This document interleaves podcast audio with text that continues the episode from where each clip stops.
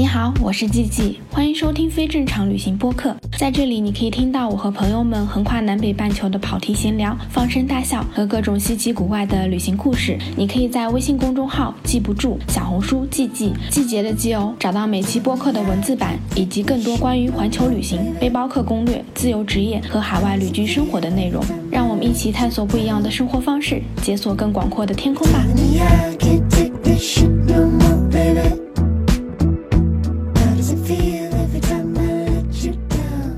大家好，我是 G G，我是丸子丽丽，欢迎收听非正常旅行电台。这是一档横跨南北半球的旅行播客，带你用声音环游世界。今天呢，接着和丸子聊我们的新疆旅行。然后上次我我们俩已经聊到了和木，就讲了很多就是在布尔津和木的故事。接下去其实还可以继续来聊，因为我当时去新疆的时候是搭车嘛，然后我上期。有跟大家讲，我在搭车去那个和睦的路上遇到一个养蜂的大哥，他不是替我们找了那个车去和睦嘛？后来我们要从和睦村走的时候，那个大哥给我们打电话了，他说他来和睦了，因为他的养蜂的那个地方是在和睦的草原上，问我们几个人要不要去他的草原上住几天，我们就说可以。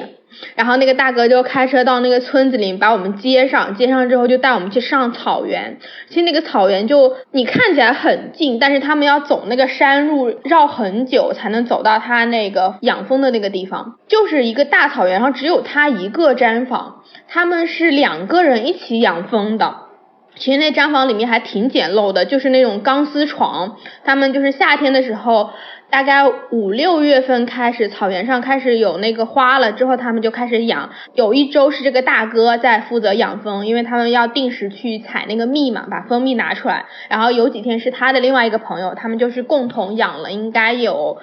几十箱的那个蜂箱在那里。然后我们就去住，就是因为里面围了一圈的钢丝床，然后中间有一个那种呃炉子，其实还挺简陋，就是一个大铁锅。然后每天我们就在那个。毡房的中间做饭，所以那个是还挺有意思的体验。我们在那里住了三天，每天都是那种完完全全好像就是在修仙一样的生活。刚去的时候，那个大哥就给我们做饭，因为只有一口锅嘛，我们每天都吃各种新疆大炖菜。什么就是一大块肉，然后炖胡萝卜、炖土豆、炖洋葱，然后配那个馕吃。因为其实养蜂你不用干什么，只是早上和晚上去看一看那个蜂的情况就可以，所以白天就是都很空。但是白天其实，在草原上还挺热的，因为是七月份夏天嘛。我们就是吃饭，吃完饭然后就把西瓜冰到他们这个毡房边上有一条小溪的。因为做饭什么都比较方便嘛，然后就把西瓜冰到那个小溪里面，那个溪水是特别特别特别冰的，就像我们冰箱一样，冰几个小时，我们就拿出来吃西瓜，所以每天就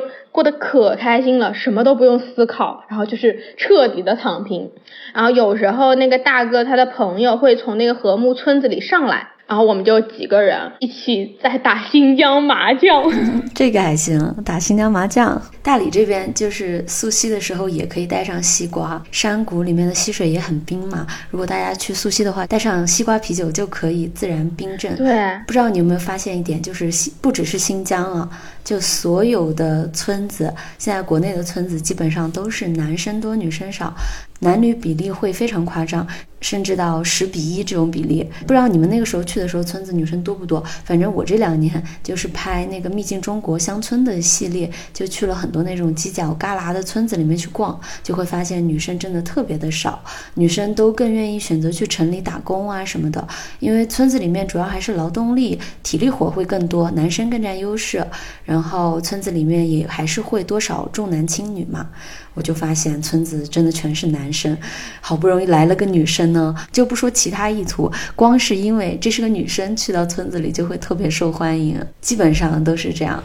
然后你看现在大城市就是女生特别多，男生少，男女比例也很夸张。比较小的地方呢，就是男的娶不到媳妇儿，这还是跟工种有关系。嗯，对你刚刚在讲这个的时候，我就在回想我去过那些比较偏远的村子，好像真的是这样子。嗯，对，伊犁那边也是放牧啊，或者农耕啊，都是体力活嘛。或者说，就是结婚了以后生小孩、带小孩，女孩也要做很多的事情。其实，在草原上，女生干的活真的是不比男的少，特别辛苦。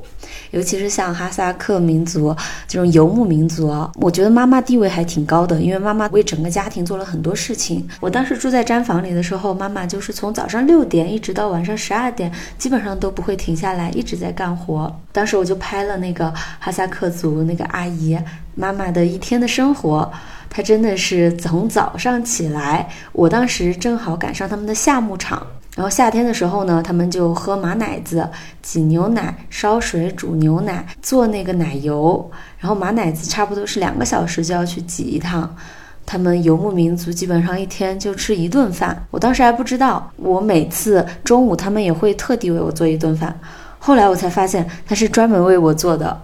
他们自己一般一天就吃一顿饭。嗯，我也去过，因为我们当时在禾木草原上，就是他们正好是夏季，那个草场就在那边，所以他带我们去那个他的哈萨克族朋友家做客了。然后也是全都是呃妈妈在招呼我们哦，但可能是男人就已经去外面放牧了，然后白天时候只有小孩子和女人在家，然后他就会招待我们，让我们喝那个马奶酒啊，然后吃吃那个巨硬的奶疙瘩，就是一直在做各种家务什么的。对，马奶子对他们来说特别重要，还有像那个奶茶。他们不是一天就吃一顿饭吗？不吃正餐的时候，他们会吃很多的那种下午茶，比如说中途喝喝奶茶，吃那个包萨克，还有馕，各种面食的小点心。嗯，这跟藏族的其实也蛮像的，因为我想起来，我之前去香格里拉的时候，然后住在一个藏族朋友的家里，我们没有事情干，每天都在那里煮青稞酥油茶喝。我觉得藏族的奶茶还挺好喝的。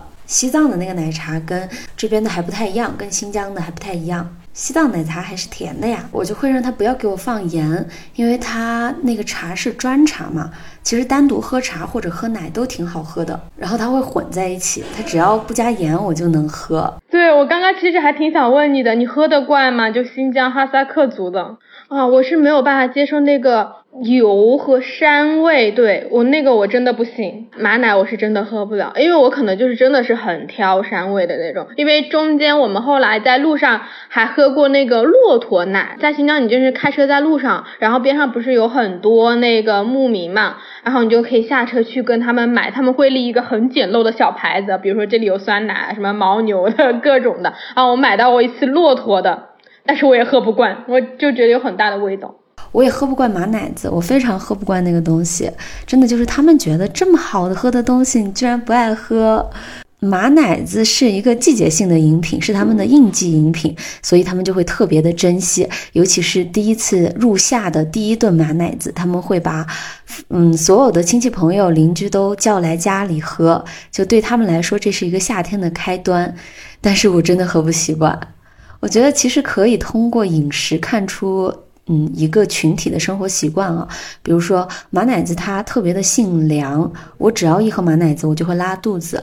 呃，一方面呢，是因为女生本来就容易体寒嘛，加上我们又是内陆，又不怎么吃肉，吃肉本身是上火的，然后加上马奶子性凉，来靠它们来降暑，就刚好抵掉了，就刚好下火，所以也是为什么他们这个饮品在草原上特别的受欢迎。嗯，对你说到这个，哇，我们俩差的。可远了，但是我又想起来，我之前去云南那边茶马古道，他们在路上不是带很多也是那种风干的牛肉什么，但是他们就一定要带茶，原因也是跟你刚刚说的是一样的，因为茶是可以解腻，可以比较清凉一点，就可以综合，就是在路上一直吃干粮的那个燥热。就是还是一个地方的饮食啊，然后他们的生活习惯，其实都是反映了他们一定的这个地域文化的。就这个才是我觉得可能在旅行中有意思的地方。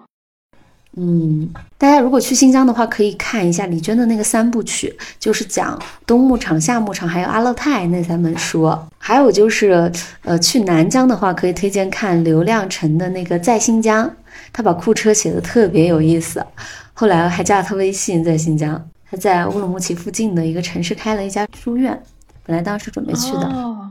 对，我现在就是在准备去新疆之前，然后就开始在补课。我刚开始看李娟的，然后他就前面讲到就是关于他们喝那个马奶子有一小段，我觉得好有意思啊。真的去一个地方之前，多去读一些这些书还是很有趣的。你的那个体验感，或者说你对他们的这些习俗的理解程度会大大提升。是是的，是的。我因为我当时看那本书的时候是在新疆，我已经住进了毡房里头，然后就一边在那边生活，一边看那本书，就觉得更加神奇了。我每次看书看到一半，我就会跑去问我们毡房里的小孩说：“哎，你们那个羊奶肥皂真的是这么做的吗？真的是羊油做的吗？”然后就说：“哎呀，我知道你为什么要把这些马的腿给牵在一起了，是不是因为怕他们遛弯跑得太远？怎么？因为那边的小孩的汉语没有那么好嘛，就读书的阅读能力没有那么强。我就会给他们读书，我就说这是一个汉族女的写的，她写的就是你们哈萨克族的生活。嗯，哇，这个好好。我突然觉得，哎呀，也应该带本书。算了，我的行李已经太多了。没事，带本书可以的，带本书还挺有意思的。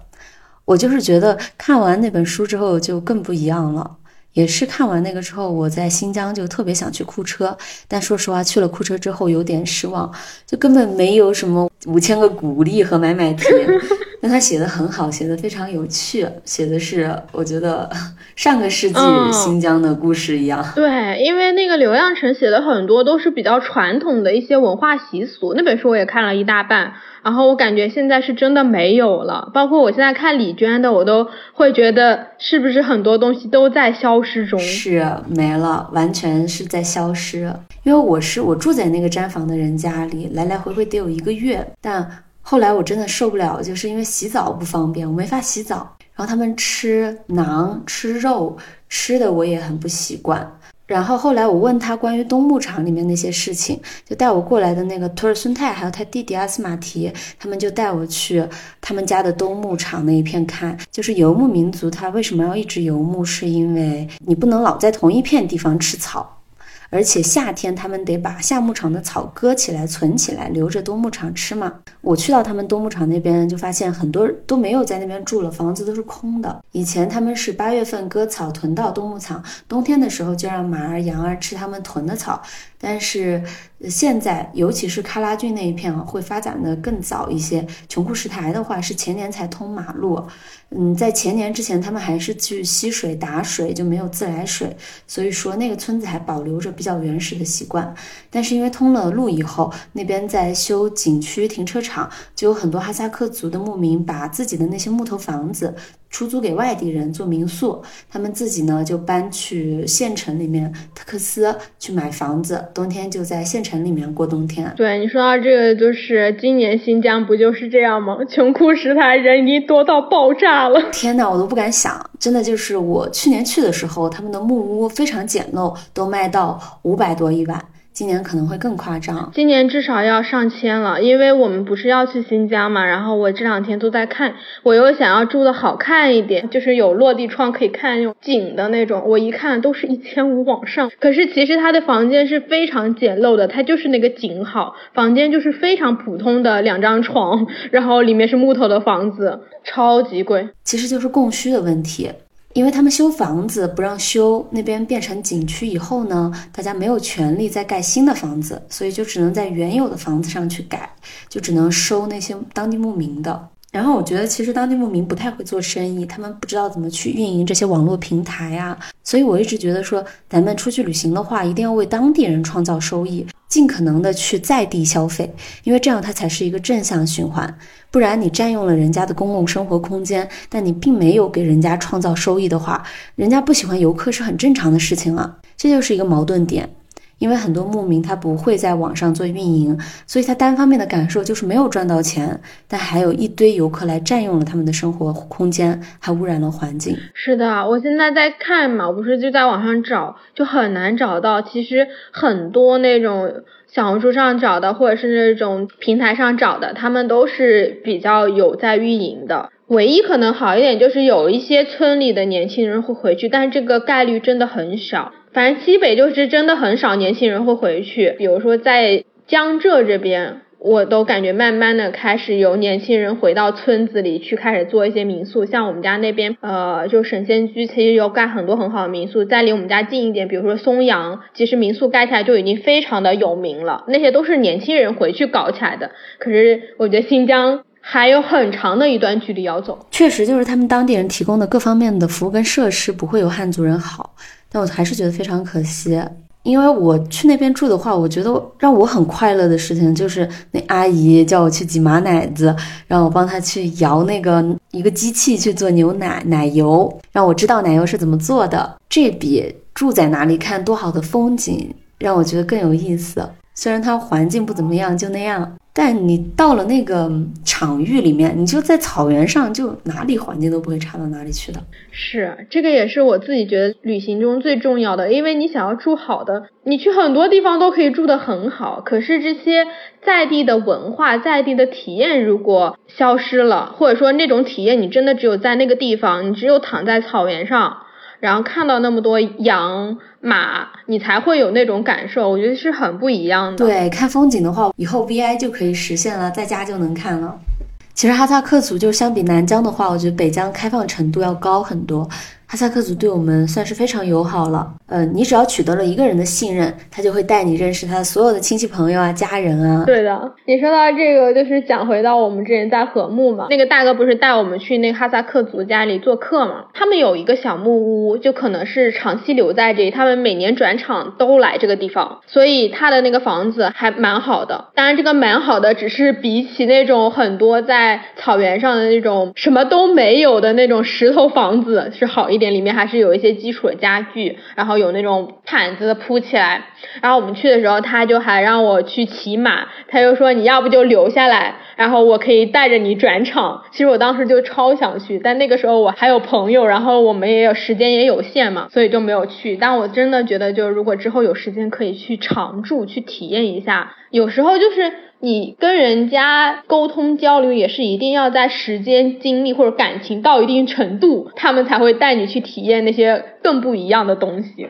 或者说更当地的文化。嗯，当时我去的时候也是旺季，他们的木屋卖五百一晚，所以我就住在他们的毡房。当时毡房本身是收一百块钱一晚嘛，后来住着住着他就不收我钱了，因为我帮他们拍照片呀。嗯，然后帮他们在地图上面弄那个他们的地图点啊，我当时还挺想帮他们做网络上的运营的，因为他们都没有做，就没有上平台，携程什么也订不到，大家都是找不到房子了，就来这边敲门才问到他们家，然后我就在地图上面给他设了一个点，传了照片，给他拍视频什么的。但李娟她那本书有一段话我印象特别深刻，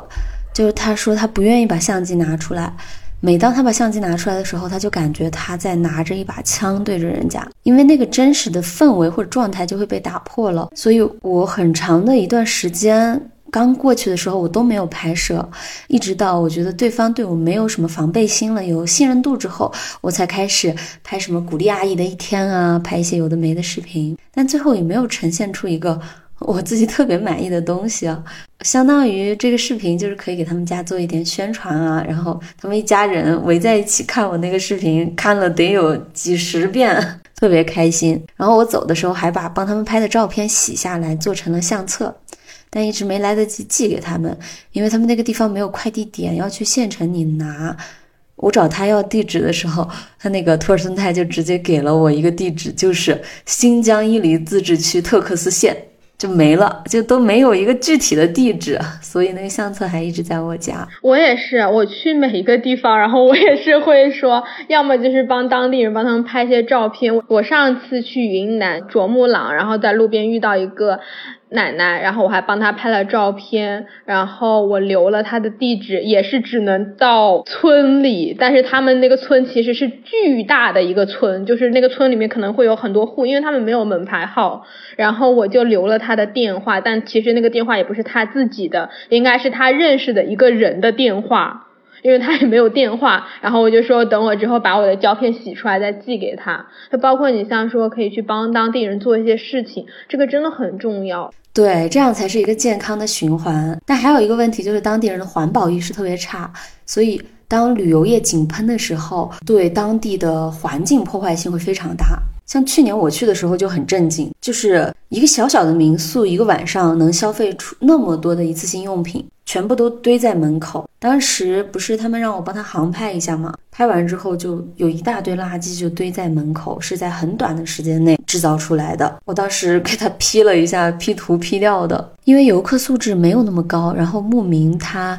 更不存在环保的这个意识。但实际上，我觉得游牧民族他们生活方式是相当环保的，是很天然、健康跟自然的。只是说后来旅游业发展以后，带过去的东西破坏性很大。就是呼吁大家出门的话，最好不要过多使用一次性用品，可以带一些牙刷、毛巾这些自己制造的垃圾就随身带走。嗯，是的，就是可以都自己可以带很多东西，而且有时候是这样子的，因为很多时候你去比较偏远的地方，他们还没有完全接受那种商业社会的那一面，所以对他们来说，哦，我一下子用了那么多一次性东西，对他们来说是哇，很好用又很新奇，你会在无意识中改变他们的很多观念。然后我觉得这一点其实是很不好的，我们是应该去学他们那种更环保、更原生态一点的那些东。东西我自己还算是相对来说比较热爱环保的一个人。然后我们在做的那些可持续的环保的那些那一套，不就是我们最早我们的爷爷奶奶那一辈大家的生活方式吗？只是因为我们中间被商业化、被物质化了之后，就开始。破坏了很多环境，可是我们现在又要回去。其实我有时候就是觉得，不要把这些很不好的影响带给牧民，带给他们。对，你看他们吃的就是自己家的羊肉、牛肉、马肉，喝的是马奶子、牛奶、羊奶、驼奶。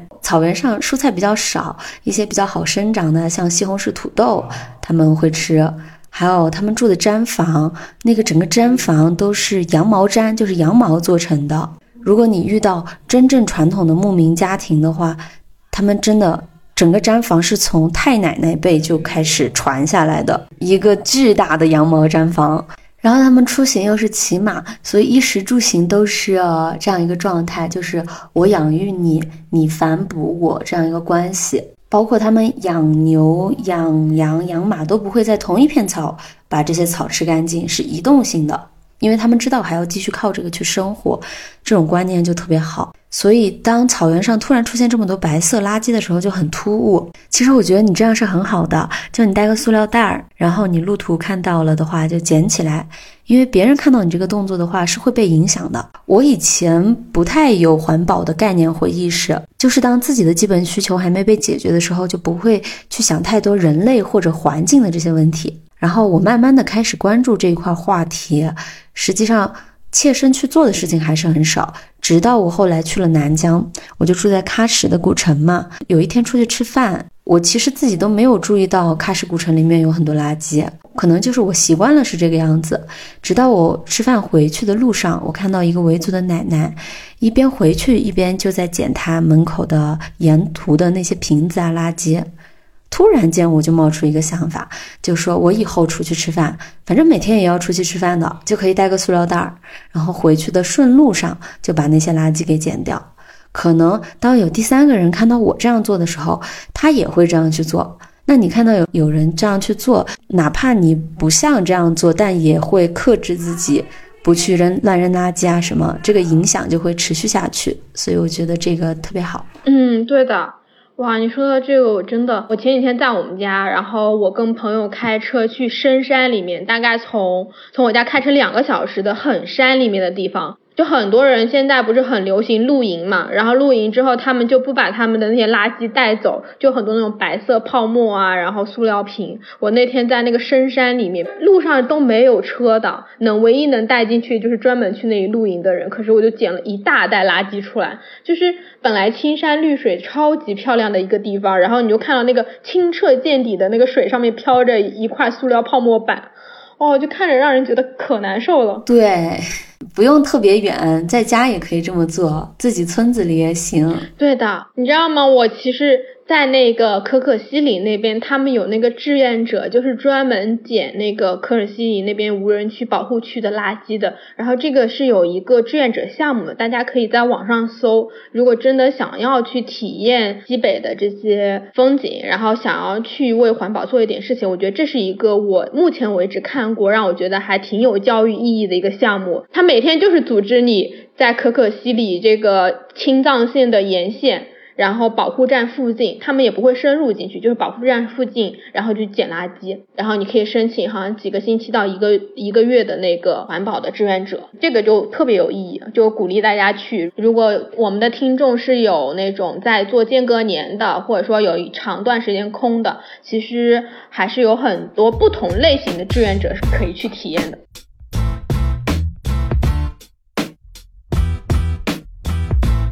咱俩刚刚不是讲到禾木嘛？其实走到禾木，大部分人真正会去的是喀纳斯，就这个才是热门景点。我自己其实是觉得喀纳斯没有特别好玩，它的那个就是景区化的程度太高了，就是走进去每一个东西仿佛都已经规划好了。所以让我没有觉得说啊特别好玩。我觉得风景是好的，那个水也很绿，然后树木也很茂密。可是就比起来，我们刚刚就是兴致勃勃在讲禾木啊，讲各种地方的时候，我觉得喀纳斯是一个，我只会觉得它是一个哦，你去了也还不错，然后不去也 OK 的。就是这一整个就是商业化的发展跟大家的这种建设的这个意识，我觉得中间是有一个很大的隔阂的。就是很多时候我们商业化先行了，经济。起来了，但是大家怎么去建设景区，怎么去开发这个景区，还是没有跟上。因为我之前不是在加拿大嘛，然后其实哦，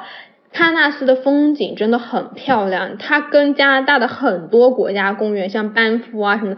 超级无敌像，因为其实纬度也有点近似，都是那种北边，然后都是很多那种大的树木、湖水、雪山，甚至是植被都有一点点相似的。但是加拿大那边他们景区开发就是让你感觉没有什么太多开发的痕迹，除了就比如说它中心会建一个中心的那种游客的小镇。但是你真正走到山里面进去之后，你不会觉得这里有一个栏杆，那里有一个牌子，或者这里有一个东西，就是那种存在感是很弱的。但但我真的觉得，想要把景区开发到这种程度，还需要很长的时间。我们总是很习惯于把很多东西做的特别的精致，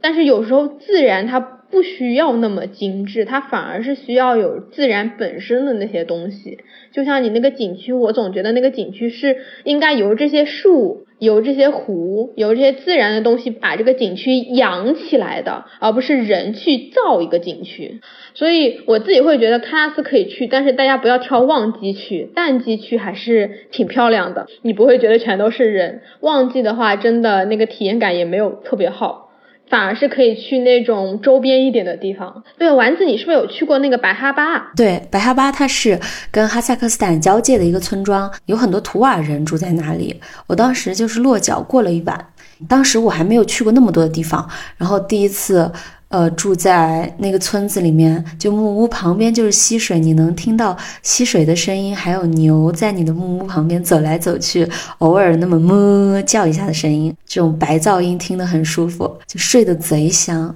然后第二天早上，房东爷爷给我做了一碗牛肉面，还有一个大哥是河南来的，我其实之前提到了，就他跟我说的那个游牧民族、农耕民族跟海洋民族的性格养成，就说你每天看到这样辽阔的景色。就不会去计较那一亩三分地了，还有一些琐碎的烦恼。这一点让我印象很深刻。每一次我看到很壮阔的景色的时候，我都会觉得就烦恼消失了。我本身不是那种追求户外风景型的人，但是让我看到真的震撼的风景的时候，我还是会感到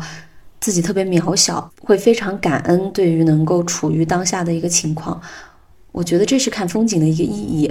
就是把自己放到旷野里面去的一个意义。嗯，对，就是自然的广阔会让我们觉得人类是更渺小一点的。在那个环境下，你是会自然而然产生那种对自然的敬畏心的，都不需要别人告诉你什么说什么。很多时候，你站在那里就会知道万物有灵这件事情。对，就不会觉得自己很重要了。好，那我们可以直接聊到南疆了，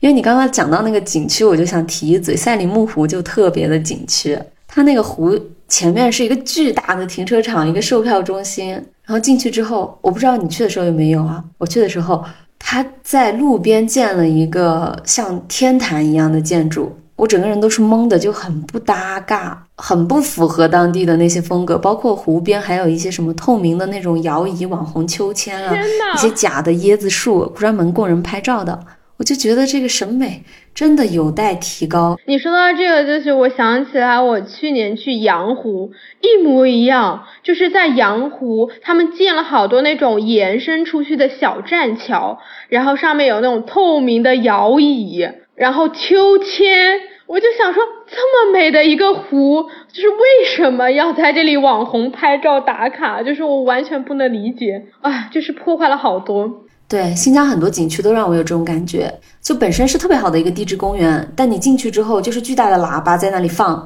各位游客请戴好口罩，出示二维码，怎么怎么，就这样反复的循环播放，就很扫兴，而且全部都是电线，目光所及之处就是电线跟横幅，真的是救命啊！要给我配一个那个救命的表情包。对的，我 你说到这个，我就上次去那个乌苏特水上雅丹这个景点还没有那么大火，里面进去就是大喇叭，然后在放歌，他还在水上雅丹里面开游艇，我真的是觉得令我震惊，就是为什么要在雅丹雅丹这种本来就是水流侵蚀的，它就是自然的，然后你游艇一开，它就会加速它的风化，加速这个地形的破坏，但里面有游艇可以带你去。碗，然后旁边就放着那种类似于广场舞的歌，我就觉得救命啊！这么好看的地方，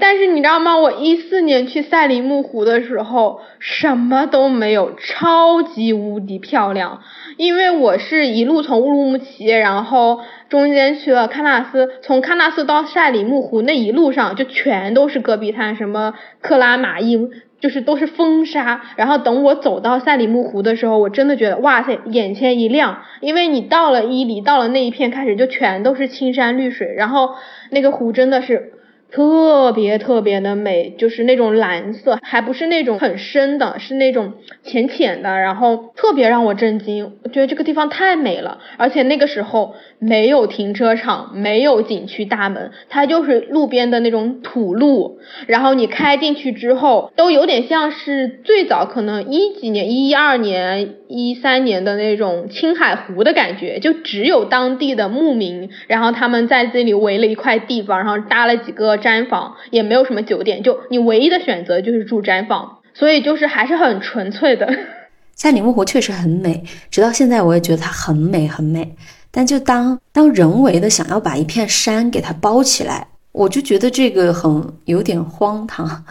虽然说国外也建景区，但它会融合的好很多，它不会那么那么明显跟刻意的人为因素在里面。所以这个感觉我说不上来，就没有那么喜欢。但是你知道我？我那个时候去赛里木湖，虽然我觉得风景真的好漂亮，我们还在湖边骑马，也很便宜，才五十块钱吧。但是我们那时候遇到了特别特别不好的那个帐篷的那个主人，就是。很凶，真的是在旅行过程中，我们之前不是还聊了旅行安全吗？让我觉得还挺害怕的一次。当时我们住的那个毡房，因为人真的太少了，然后那一整个很大很大蒙古包里面，它大概可能能住二十个人吧，我觉得只有我们三个女生。然后晚上的时候，我们就觉得太黑了，然后我们就想要开灯。他就不给我们开，比如说算了，他就给了我们蜡烛，然后我们就说这样子风很大，因为晚上的时候其实赛里木湖风很大，新疆其实到了晚上都很冷，我们又觉得特别冷，我们就想问他能不能给我们被子啊，就多给几床被子啊之类的，但是那个帐篷的主人就是。态度超级不好，他觉得我们事儿太多了，三个小姑娘就说我们要这个要那个，又要灯又要被子什么，就是让我们不要吵，然后说如果我们再吵就要收拾我们，就是很凶的那种。其实那个时候还挺害怕，因为你想我那个时候也才二十一二岁，就还没有那么多旅行经验，而且自己也没有那么有底气，所以我们都不太敢说话。然后我们当时就当天就睡了，然后第二天。还好，第二天早上就有人来了嘛，有很多那种伊犁周边的，其实他们会过来玩嘛。正好就遇到有个公司，他们来他们这个帐篷团建，他们就有几十个人都在这个帐篷里面。然后我就跟那个公司的老板讲，我不知道是老板还是主管，反正是一个女生。我就看到她，我就跟他们聊了聊，因为她主动来问我说，哎，你们几个小姑娘来玩啊什么的，我就感觉她这个人很好。呃，我就跟她讲了我们在这个。遭遇到的这些事情，然后就是说他们威胁我们啊之类。其实当时我还挺害怕的，我就跟他说：“我说你能不能带我们出去？”然后那个女主管特别好，就是他们公司有车嘛，他就请司机开车把我们送出了赛里木湖。因为当时我们真的是被吓死了，而且因为那天早早上的时候，他们还要多收钱。本来我们谈好是住在那里是一百块钱，然后他就就是说我们只有三个人，然后我们住了这么大的那个帐篷。然后就是要问我们临时收钱，但我们那天晚上其实没有给他。然后早上他又来，后来他早上来，我们就让那个司机送我们。然后我就等我们坐到了车上，感觉到安全了，然后我才把钱给到他们，就只给了我们原来谈好的价钱。然后那牧民还特别凶，但是还好，因为他们公司有很多很多人嘛，他们知道我们就几个小姑娘，就是在那里讲说啊，你们不要这样子欺负这些小姑娘，然后就是也有点那种劝和的那个意思，然后就把我们送出去。然后他把我们。送到那个，我至今人生印象也好深。那个赛里木湖出去之后，就有一大概可能开车几分钟就有一个隧道，然后他那个司机就把我们送到那个隧道口，我们就超级快，我们根本就不敢停，就是还害怕那个牧民会追出来，然后我们就赶紧穿过那个隧道，完完全全看不到赛里木湖的时候，然后我们才安心，然后就在路上搭车，因为其实我们走在那个路上就可以搭车，但我们不敢，我怕我们在那里再停一下，那个牧民又追出来的话。就可能又被抓回去了，哦，那个是真的让我在旅途中觉得还还挺害怕的，因为那个时候就我们几个人，然后又真的很凶，就是 他说话的那个语气真的是有吓到我。不过还好，就是我整个我旅行这么多，其实也就遇到过这么一两次，而且其实就是还是我觉得我们至少还是比较安全的。然后从赛里木湖之后。就到伊宁了，其实伊宁啊，伊犁那一片就真的是，我觉得北疆风景最好的地方就是在这一片了。它有好多草原，我是真的觉得比喀纳斯好看。哎呀，喀纳斯不要怪我们俩一直在在说喀纳斯不好看，其实也好看，但我真的觉得伊犁的草原真的是很漂亮。我觉得好看还是好看的。我去年冬天又去了一趟喀纳斯，还是非常好看的，就感官上面。不过说咱俩都是更重人文一些，所以会有这种感觉。因为它整个喀纳斯被打造成像一个公园一样，就是一个巨大的景区，又是景区。但伊犁那边是真的有人生活在那里。然后像昭苏啊、琼库什台啊、喀拉峻啊那一片，真的是我在国内见过最美的草原。可能我在国外也没有怎么去这种斯坦国这种游牧民族的国家的那些地方，而且它景色是一个星期一变，它割草了，它长油菜花了，它不一样，每一个星期的景观都不一样，就像一片绿毯一样连绵起伏。我当时随手用手机拍了一张照片，就对着窗户外面拍的，我发了个朋友圈。朋友圈下面的评论都说是，这难道不是 Windows 的那个经典壁纸吗？就是跟那个 Windows 的那个壁纸一模一样。对啊，我我那个时候去北疆，然后包括之前很早，就是一二一三年去青海湖的时候，就是这种感觉，就是怎么拍都觉得像壁纸。一四年的时候，什么琼库什台、喀拉峻下塔都还没有名气，就甚至你在网上基本上是搜不到的。然后我们还去了那拉提。那个时候的那拉提都很漂亮，就其实它已经算很火了，但是那个火也只是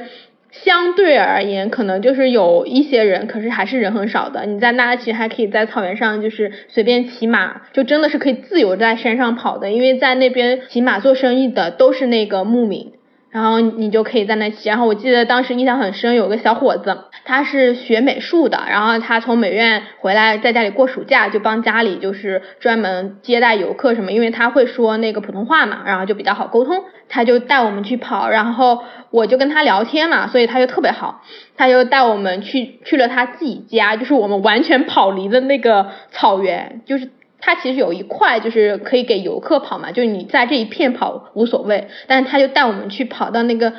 树林的那个路线里面，他就给我们指哦，他家是在那里的，但是他们就跑过来专门去接待这个游客，让游客在这片比较安全的草域跑，就还是很好玩的，就是你刚刚说的。当我们就是人比较少，或者说在以前比较自然的时候，你是可以感受到很多这种生活气息的，因为他真的会跟你讲说，哦，我是做什么的，我们家在哪里生活，我们平时的日常是什么样子的。对，是的，哎，我当时住的那个嗯，毡房是因为朋友介绍的，他儿子，他儿子会说汉语，叫托尔孙泰，因为他跟我年纪相仿嘛，他在医院里面是医护人员，时间也很忙，但是因为旺季，家里面这边游客比较多，比较忙，他就来回这么跑，基本上我也是通过他来了解那边的生活。最爽的就是骑马，因为我骑马真的太爽了，在应该说在草原上骑马太爽了。当时他们有客人要去喀拉峻，从琼库什台到喀拉峻单程是四个小时骑马，然后他那个马送完客人以后回来是空马回的，我当时就跟他们一块儿去了，相当于我来回骑了八个小时的马。然后托尔斯泰跟我说，他从来没有见过汉族姑娘这么爱骑马的。但真的屁股剧痛，第二天就屁股不是我的屁股了，不过挺爽的。尤其是如果你有认识的人的话，嗯，因为一般情况下他们不会带你跑，他怕出事儿嘛，就怕不安全之类。但是如果比较熟的话，他就会带你跑几圈。后来我自己也可以就是骑马跑了，但是得跟比较熟悉、比较乖的马一起。而且我觉得他们对马是有感情的，包括我看到他们家的马受伤，他们一家人去照顾那匹马，还有就是每一个人他们家的小孩都有一匹自己的马，那个马会有一个标记。但是很有意思的是，他们从来不给马取名字，我就觉得很奇怪。我说你不给马取名字，怎么认得出来呢？因为都是那种棕色的、白色的、灰色的马，但他们就是认得出来。他们就不会像我们一样给狗取什么旺财啊、小黑呀、小白啊。对对对对。后来到第三天之后，我慢慢熟悉了，就他们当地的每个小孩都可以教我骑马，都骑得很好。我也慢慢觉得起码没那么可怕了。第三次就开始可以自己跑了。最重要的就是提前跟这个马建立感情，或者说你不能怕它，因为你越怕它，它就欺负你。嗯，然对，如果你不怕它的话，它就听你话了。就它真的能感受到你的这种情绪，马是有灵性的，蛮有意思的。嗯，马是超级有灵性的，它真的是能够感知到你的情绪。就一般骑马之前哦，你是可以跟他说说话的，你就是跟他讲啊，让他乖一点。然后，然后如果你骑上去的时候，你真的是要稍微强势一点，特别是刚上马的时候，就是你要控制方向。对，而且我还见识到了什么叫老马识途，因为我们那次骑马回去的时候空了一匹马，那个图尔森泰就抽了他一鞭子，他就直接就回去了。我就说你这不用管他吗？不怕他跑丢了吗？因为还挺远的。他就说不会的，他会，他记得回去的路。就很有意思。你不是去琼库什台住了一个月吗？你当时是怎么找到那边的地方的？对，也是因为我有一个朋友，他是拍纪录片的，他当时联系到这个房东的儿子托尔孙泰，但他没有去成，所以说我要去新疆的时候，他就把他的微信推给我了。所以一开始他们以为我是来拍纪录片的，但我其实就是过来玩儿。但他们也不太清楚我到底过来干啥，反正就跟他们同吃同住，甚至后来因为游客太多了，就有一些奇奇怪怪的事情发生了，就变成了我们我们自己，就包括我跟他爸爸妈妈、他弟弟那些住的毡房都会卖给游客住。对，有的时候游客就想住毡房，就会包下整个毡房，然后我就会跟着他们一家人去他们的爷爷、外公、姑姑家、阿姨家、叔叔家住。久而久之，就有一个传闻，就是变成了图尔森泰他家娶了一个汉族媳妇儿，这真的很搞笑。笑。我觉得我在旅途当中也算是蛮能吃苦的那种了，什么条件都能接受，不然这种到处搬来搬去的住法真的很令人崩溃。有的亲戚家就没有水，也没有电。然后吃饭什么的也是有啥吃啥，然后你看到他们整个做菜的一个环境，你可能都不想吃。但我后来意识到一点，就是食材很重要，因为他们的就是做饭的条件都很有限嘛，所以你别说什么砧板呀、碗呀，都不是很干净，就是那很多灰尘，包括锅。但是我在那边住了一个月，我都没有拉过肚子，所以我觉得食物的洁净。比这些灰尘看得见的灰尘更重要，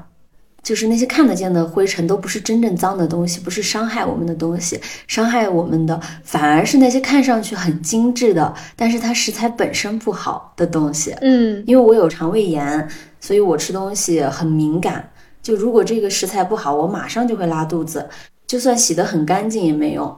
然后当时在草原上跟他们一起做那个馕嘛。我跟他们一起做完一次之后，我都不敢吃馕了，但后来发现吃了也没事儿，嗯，但是反而是我去城市里面吃顿火锅啊，去吃个烧烤啊，餐厅啊，就经常拉肚子。再说到他们把我认成儿媳妇这个事情啊，因为村子里面真的是没有女生，女生都出去读书或者工作，都在县城里面。然后你看他们男生都在村子里干啥？就是嗯带游客骑马呀、徒步呀、干活呀，各种各样的体力劳动。所以他们现在政府就会鼓励少数民族跟汉族通婚。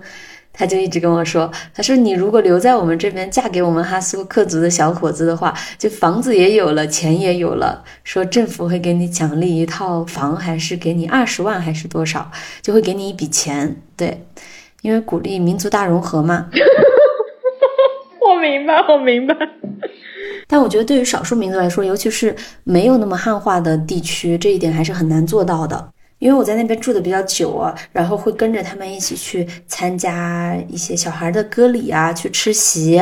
呃，婚礼，跟他们一起去看雕羊。那个雕羊很有意思，就是类似于踢足球的一个游戏，就所有人骑着马去抢一只羊，然后要把那个羊放进一个筐里。还有什么姑娘追啊，就是女生骑马追男生。还是各式各样的一些活动，你吃流水席啊什么的。然后有一次去参加婚礼，就问到他关于结婚这一块儿。他们结婚有一个叫七个爷爷的习俗，就是每一个哈萨克族的人都得记得自己七个爷爷的名字，因为他们谈恋爱的时候呢，就要跟对象对一下自己祖上的七个爷爷有没有同一个爷爷。如果有同一个爷爷，就不能在一起，因为他们不能近亲结婚。他们。这个定义近亲就是七个爷爷是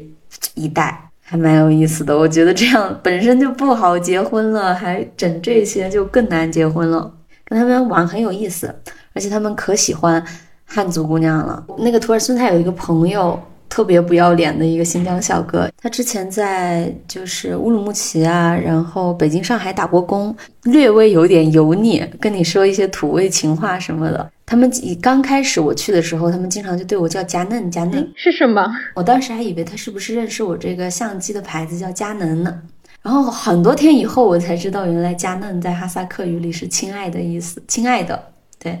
他们就天天对着你佳嫩佳嫩佳嫩，今天吃什么呢？佳嫩呢？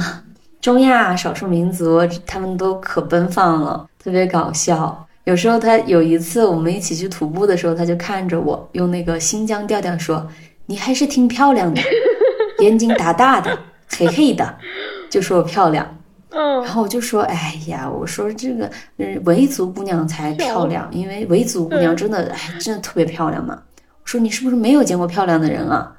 人家哪个哪个妹妹都漂亮。”他就跟我说：“他说。”我是没有见过漂亮的，我们村子里连女的都没有。我是，怪不得说我漂亮呢，生气。然后他们家里面除了这几个年轻的小孩儿，其他的长辈像爷爷奶奶啊、叔叔阿姨、爸爸妈妈都不说汉语，我就会学一些简单的哈萨克语。后来他弟弟是初中生嘛，暑假放暑假之后回来，他弟弟会说汉语，我就跟他玩。但因为年龄差距太大，也没什么可玩的，我就抓着他弟弟跟我一起，就是陪他做英语作业，在那边教他英语。他看到我就跑，估计觉得内心很无语吧，就是家里为什么要来了个奇怪的姐姐，天天要教我做英语作业？暑期噩梦。我明明没有请家教，然后突然家里多了个家教。对，就看到我就跑，但他也教我骑马还什么的。然后有一次我遇到他们的毡房刮大风，就是这么住在一起，有一些很不一样的记忆。对少数民族，对哈萨克族这种游牧民族的生活，好像更贴近了一些。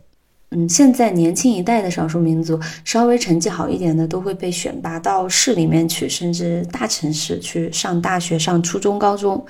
然后像嗯阿兹马提，他们天天听的都是 rap，听嘻哈，听 Justin Bieber 这些的。弟弟的话听欧美比较多，但哥哥的歌单几乎全是哈萨克语的，或者土耳其歌手那些。对，还是文化会有这种文化的相互交流沟通，所以肯定还是会影响到。你说到这个，我就想起来，就是因为伊宁那边过去就是霍尔果斯了嘛，然后霍尔果斯其实就是一整个大的口岸，然后你可以去哈萨克斯坦那边。之前没有疫情的时候，我有那个哈族的朋友，然后他们就是每年过年。他们办年货是从霍霍尔果斯出去，然后去哈萨克斯坦，然后去那边买东西，买什么烟啊、酒啊，然后带回来的。因为他们是哈族人，他们可以好像一个人可以带一条烟还是两条烟，然后还可以有限额可以直接带进来的，也不用交税什么的。对，对他们来说就是出国，就是去隔壁城市溜达一下的那种感觉，就特别好。而且，因为他们虽然其实哈萨克斯坦也说哈语，但是其实是不一样。但是他说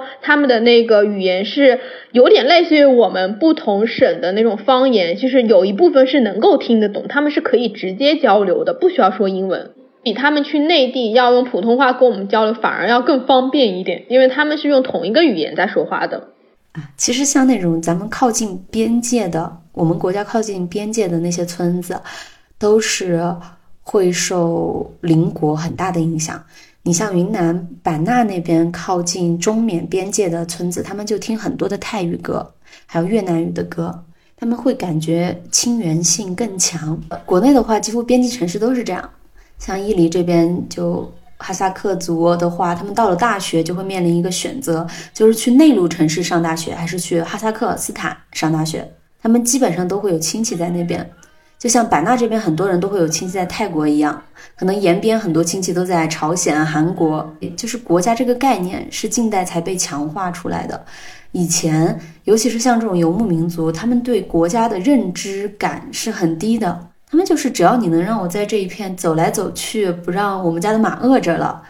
他们不会太关心或者执着于是谁来执政啊。我个人感觉是这样的。嗯，对的。而且前面我们不是还聊到说定居什么的，我都会觉得就是游牧民族他们如果他们自己真的愿意，就是在马上这样子生活是非常。好的，因为有很多就是你像你说的转场时候的那些文化这些东西，它就是得在马背上生活才有。一旦让他们固定下来、定居了，这些东西就会随之消失的。而且这些已经消失了，因为他们觉得城市生活更方便。他们现在的小孩也会觉得放羊是很辛苦的。我当时问托尔森泰是在医院上班辛苦还是放羊辛苦，他说如果冬天可以不放羊就好了，只放春夏秋天的羊，他他宁愿放羊都不想在医院。因为很多哈萨克的家族，他们的年轻人都去县城啊，都去上大学啊，去城市里面了。然后那些羊都是给专门的牧羊人来放，家里就没有人手可以放羊了。而且因为疫情的关系嘛，新疆。其实新疆人特别的辛苦，尤其是医护人员很累很累，所以比起来，我是相信放羊比在医院上班更轻松的。但冬天会比较苦。对，现在其实放羊的很少。然后像我有一个朋友啊，就她老公家是在内蒙古，然后他们就是专门的牧民，就是养牛养羊，然后养完之后可能就送到内地啊，就是大家可能供大家吃的那种。他们现在还保留着那一块的文化，但是就是相对来说很。就是很淳朴，他们在呼伦贝尔那边附近，然后也也过得挺简单的。然后我朋友就跟我说，他们真的不会做生意，就太实在了。就是你前面提到，他们冬天不是要去买那个草嘛？要买一捆一捆草，因为他们养的多，自己家的草场就不够吃，所以就要去买。就是他说，每次他看完这些天气，看完新闻，然后他自己会估算，就像我们会囤货，他们就不会，他们觉得今天要买几捆草，今天就买几捆，然后明天买几捆，就明天再说。然后我朋友就说，这样子就是每次，因为你等到你的草草吃完，大家都需要草，那个草就涨价了，他就交了很久，让他老就是他的公公婆婆让他们提前去储存一点，就是教不会。他们就是今天有多少，我就先买多少，然后后天不够了再去买。对他们会比较佛系，不会有那样的。对，不会有我们这种做生意啊，或者要怎么去经营的那种想法。哎，特别搞笑！我昨天看到网上一个帖子，就是说标题写的就是全中国的人都在新疆，除了我。下面有一个聊天记录，就是有一个人对他朋友说：“别来了，这里连羊圈都住满了人。”笑死了，真的太夸张了。对，我也看到了，不是还上了热搜吗？嗯，我们下一期讲图库公路就可以讲到这个，因为我当时在穷库什台过得还挺与世无争的，很开心，天天晒太阳，跟小牛、小羊、小马玩一下，吃吃喝喝的，看看书，发呆，就这样。但接下来马上要讲到我离开穷库什台、离开草原去走独库那一段经历了，就赶上了各种大堵车呀，赶上热门季节。现在我特别能理解他们，我都会替你们担心，你知道吗？又贵又多，我甚至发了三条微博，我发了两条朋友圈吐槽这个事情。做好心理准备，总之多安排一些路上堵车的娱乐活动。嗯，已经准备好了，带了好多扑克牌、乌龙什么的。